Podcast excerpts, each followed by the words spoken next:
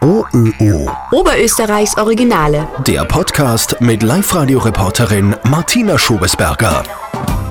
Wenn es nach ihm ginge, hätten wir heute alle frei. Adi Mittendorfer aus Bad ist närrischer Bundespräsident, der Präsident von 140 Faschingsgilden in ganz Österreich.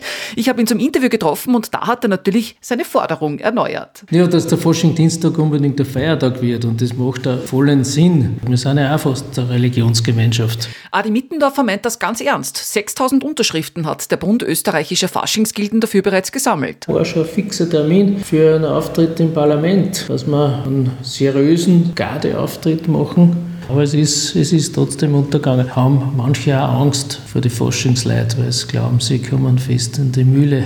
Aber unbegründet. Wir wissen schon, wie wir sie benehmen müssen. Ja, und heuer ist sowieso alles anders. Faschingssitzungen und Umzüge gibt es nicht. Aber so ganz ohne närrisches Treiben hält der 64-jährige Bataller auch heute nicht aus. Wir fahren so mit unseren Radeln im Clownkostüm, fahren wir halt einmal eine Stunde durch Partei Hauptplatz auf, Kreisverkehr rundum und wieder zurück, ohne dass wir sie irgendwo zusammenstehen oder treffen. Aber Faschingskrapfen gibt es natürlich. Von denen vertilgt der närrische Bundespräsident 50 Stück in einer Faschingssaison. Aber verteilt auf drei Monate ist ja nicht so viel. OÖO. Oberösterreichs Originale.